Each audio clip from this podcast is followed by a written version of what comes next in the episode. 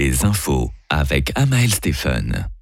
Bonjour à toutes et à tous. Les Verts libéraux visent la barre des 10% des voix pour les élections fédérales de 7 octobre. Les délégués du parti se sont réunis en assemblée aujourd'hui à Ruchlikon dans le canton de Zurich.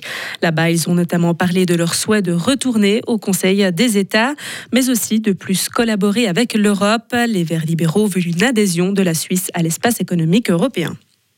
La Suisse subit la canicule de plein fouet ce samedi. Dans de nombreuses régions, Météo Suisse a mesuré des températures dépassant les 32 degrés cet après-midi. À Genève-Cointrin, il faisait plus de 33 degrés et à Bâle, le mercure a atteint les 34,3 degrés. Selon l'agence de météo, demain, le zéro devrait monter à environ 5000 mètres d'altitude. Au Tessin, la chaleur est si forte que le degré de danger est de 4 sur 5.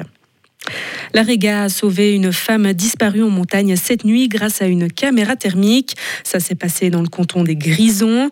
Alors qu'une randonneuse de 68 ans n'était pas rentrée à son hôtel, la police a alerté la garde aérienne de sauvetage qui, grâce à l'équipage de la Réga, a pu localiser son téléphone portable. La femme a été retrouvée dans un état de déshydratation mais s'en est sortie indemne. Des vacances qui tournent mal. Une jeune fille de 12 ans dont les parents vivent en Suisse est actuellement dans le coma après un accident de baignade en Italie. L'enfant s'est pris les cheveux dans une buse de piscine hier après-midi et a risqué de se noyer. Selon la police, le personnel de la piscine a dû arrêter le système de nettoyage car les parents de la fille n'arrivaient pas à la libérer. Le bilan s'est alourdi après la frappe d'un missile russe sur la ville de Tchernigiv aujourd'hui dans le nord de l'Ukraine. Au moins 7 personnes sont mortes et 110 blessées. Cette ville avait pourtant été épargnée des attaques à grande échelle depuis le début du conflit.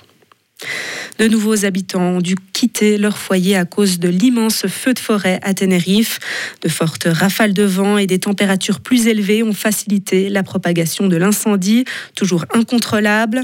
Depuis le déclenchement du feu mardi passé, environ 4500 personnes ont été évacuées et près de 1700 ont dû rester confinées hier soir.